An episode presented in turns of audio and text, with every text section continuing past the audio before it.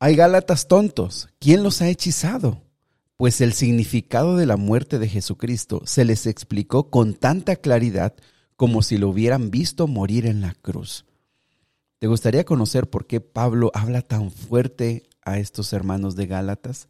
¿Te gustaría saber por qué cambiaron ellos las enseñanzas que recibieron primeramente de Pablo y luego comenzaron a creer otras cosas? Pero sobre todo te gustaría saber cuál es el papel de la ley en la salvación. Bueno, quédate con nosotros y estudiemos juntos Gálatas capítulo número 3.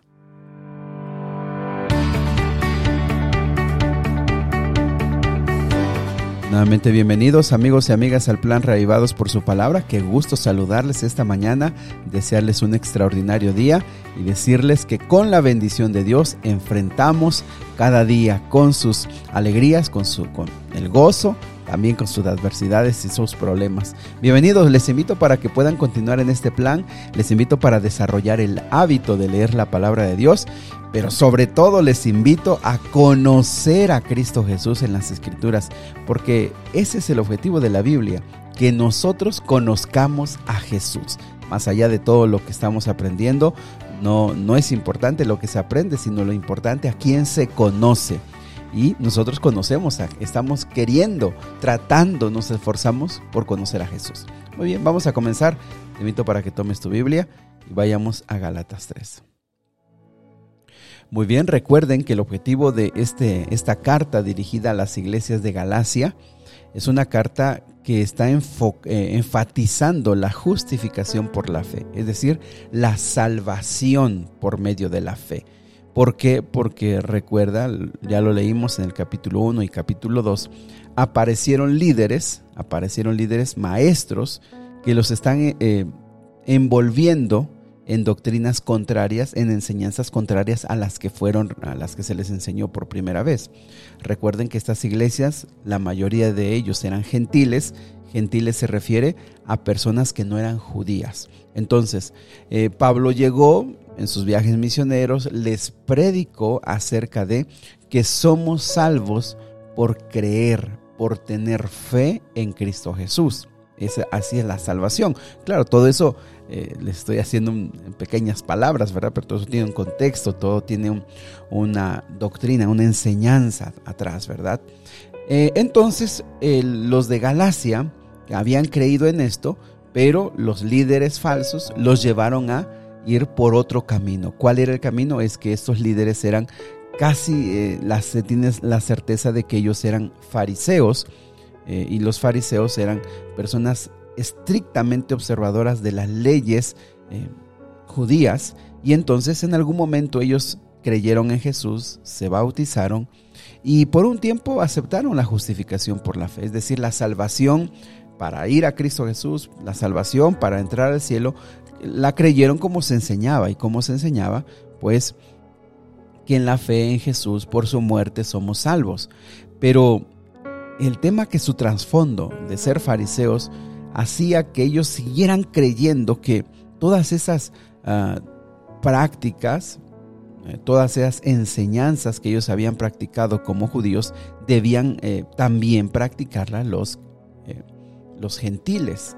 Me explico. Aunque ellos no habían sido judíos, como que estos querían que primero observaran todas las leyes rituales judíos y entonces ahora sí se convirtieran en cristianos. Y ese es el tema, recordemos, tratemos de recordar, ese es el tema. Y bueno, Gálatas capítulo 3, voy a leer en la nueva traducción viviente. Dice, hay Gálatas tontos. Miren la fuerza con la que Pablo les llama. Recuerden, Pablo no les ha hecho ningún cumplido ni les ha reconocido nada. ¿Por qué? Porque rápidamente, lo vimos en el, capítulo anterior, rápidamente ellos cambiaron eh, lo importante de la salvación, cambiaron de opinión. Entonces por eso les dice algo muy fuerte. En esta traducción dice tontos, en otras dice insensatos, que prácticamente es lo mismo. Dice, ¿quién los ha hechizado? O sea, ¿qué, les hicieron? ¿Por qué razón cambiaron de pensamiento? O sea, ¿quién les ha enseñado algo contrario? Pero ¿de qué manera se los ha enseñado para que ustedes cambien de opinión? Versículo número uno. pues el significado de la muerte de Jesucristo se les explicó con tanta claridad como si lo hubieran visto morir en la cruz. Ahora, el centro de la predicación de Pablo siempre fue Cristo Jesús. El centro de la predicación de Pablo siempre fue la muerte de Cristo Jesús. Entonces aquí, y así, así es la, una forma correcta de traducir el versículo número uno. Dice, yo les enseñé, se les explicó con tanto detalle, de una manera tan eh, fácil, pero también de una manera con tantos detalles, la muerte de Cristo Jesús, con tanta claridad, es como si ustedes lo hubieran visto morir. De esa manera se les explicó. Es decir, Pablo les dice, o sea, ¿qué está pasando? ¿Cómo es que ustedes cambiaron de opinión? ¿Quién los engañó? Siendo que todos los detalles de la muerte de Jesús y la salvación a través de él se les ha explicado.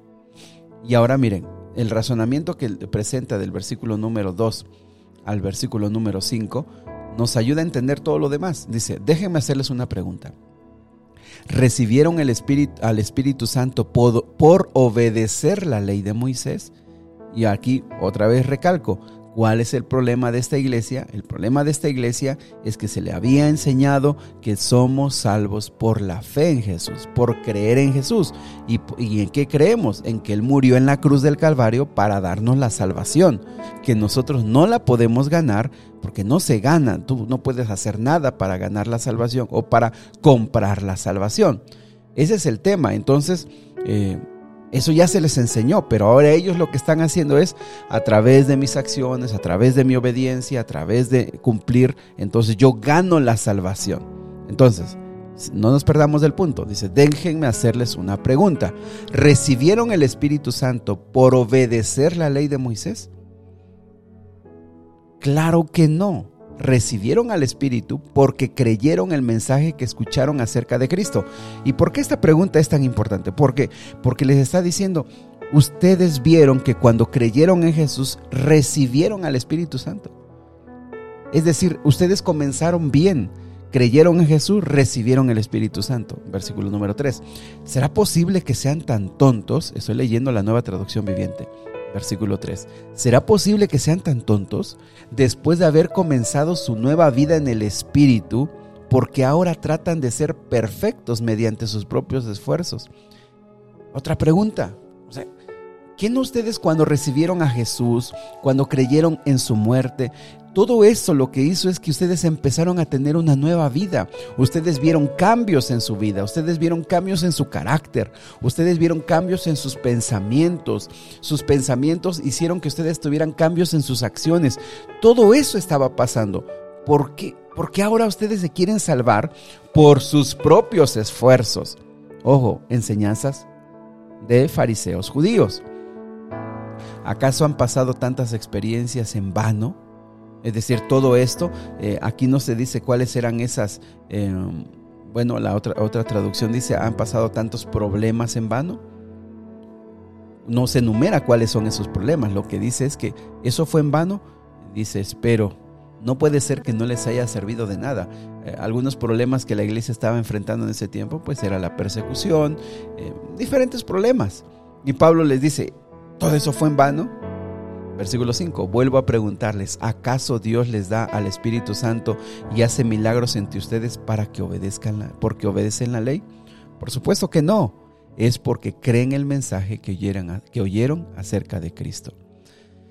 Apreciados amigos, el problema fundamental de la iglesia, de las iglesias de Galacia, era porque sus líderes les enseñaron algo contrario. El capítulo de ayer, el capítulo anterior, acabamos de ver que el mensaje de que somos salvos por la fe en Cristo Jesús, el mensaje de que somos salvos por porque Cristo murió en la cruz por nosotros y que de esa manera ganó la salvación y nos la ofrece gratuitamente, ese mensaje ellos dejaron de obedecerlo y volvieron a quedarse con aquel mensaje eh, equivocado y también errado de los judíos de que la salvación se encuentra solamente por la, por la obediencia a las leyes de Dios.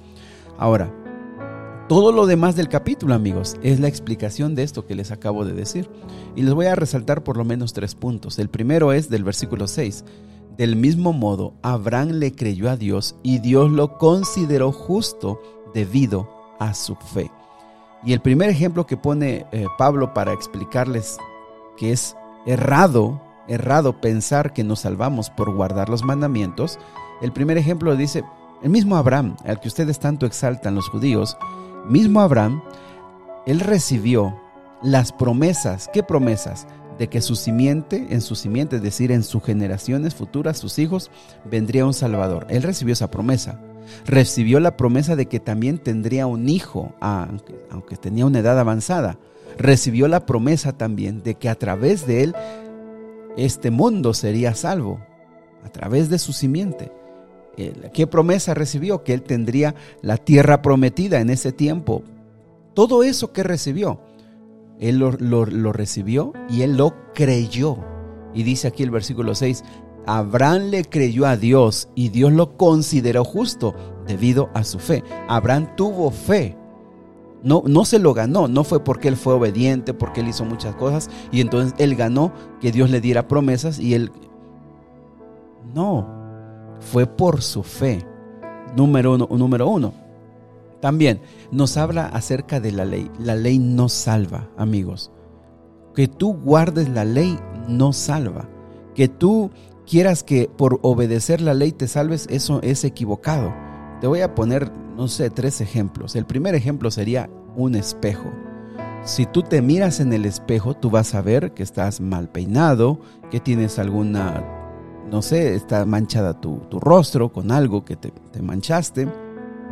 Y entonces tú no puedes decirle a la ley, límpiame, peíname, arréglame el rostro, arréglame mi cuerpo, porque la función del espejo es simplemente reflejar que tú tienes un daño, que tú tienes algo mal, que tú tienes algo bien, no lo sé. La, el espejo simplemente te refleja y eso es lo que hace la ley.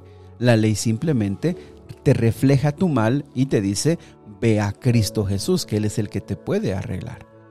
Si alguien está batallando también con su peso y va a una báscula y se sube a una báscula y entonces allí se pesa y entonces ve que su peso no es el correcto, no puede decirle a la báscula, ¿verdad? Decirle, tú estás, tú me tienes que ahora ayudar a bajar de peso, porque no, simplemente la báscula refleja nuestra condición. ¿qué tienes que hacer? Tienes que ir a otro lugar para encontrar un, mejor estilo de vida. ¿Así me explico?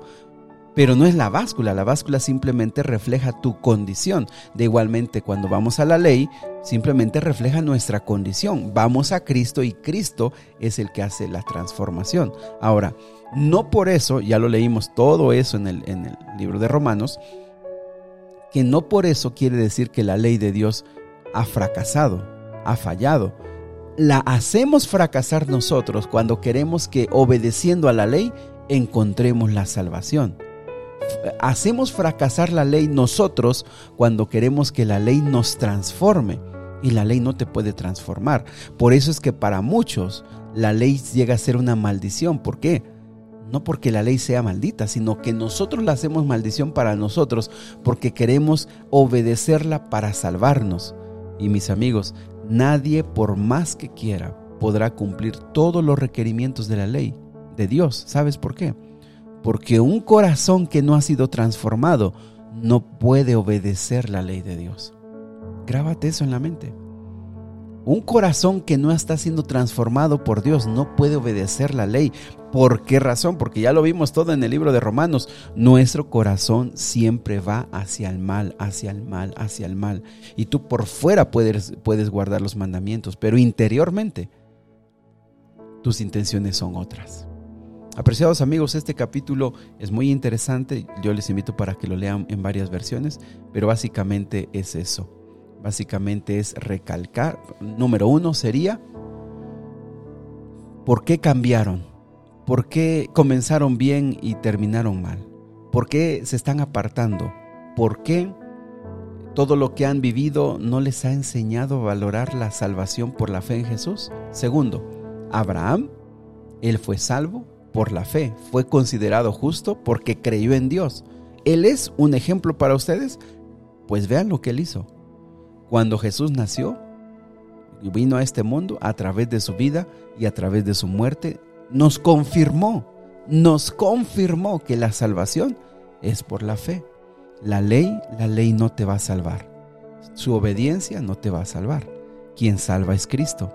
Y solamente hasta que tú seas transformado y estés siendo transformado por Dios, es como tú verdaderamente vas a cumplir la ley. Mis amigos, no cambiemos, no olvidemos los principios básicos de la salvación. No seamos guiados por pensamientos contrarios. Mantengámonos siempre firmes en la palabra de Dios. Querido Padre, nos ponemos en tus manos este día. Ayúdanos a comprender que no podemos ganar la salvación, que no podemos ser transformados por la ley, que el único que transforma eres tú, Cristo Jesús. Ayúdanos, Señor, para darnos cuenta que el cielo no se puede ganar por mis buenas acciones, que yo no puedo llegar al cielo y decir soy dueño de esto porque me lo gané con mis actos, que cuando lleguemos a la patria celestial será por la gracia, será por tu misericordia, pero todos aquellos que entren al reino de los cielos serán tan fieles a ti, serán tan obedientes a los mandamientos como nunca lo imaginaron que lo podrían ser, porque solamente tú eres el que capacita para guardar los mandamientos. Padre querido, quédate con nosotros hoy, te lo pedimos en el nombre de Jesús. Amén. Mis amigos, que Dios me los bendiga. Saben que este eh, libro, esta carta de Gálatas es una carta muy interesante. Si ustedes tienen dudas, si ustedes tienen... No entiendo lo que están diciendo porque apenas te acabas de integrar. Yo te invito a que vayas en Spotify, eh, en Spotify, en Apple Podcasts, en Google Podcasts, en Amazon Music. Ahí puedes ir a los audios anteriores. Te recomendaría que comiences, si nunca has leído la Biblia, comiences por los Evangelios. Ahí están desde Mateo capítulo 1, ahí tú puedes encontrar los audios y puedes ir leyendo poco a poco. Eh, este libro, este, esta carta, perdón, de Gálatas es un poquito complicada. Sin embargo, con la ayuda de Dios vamos a irla estudiando poco a poco. Que Dios te bendiga, te mando un fuerte abrazo.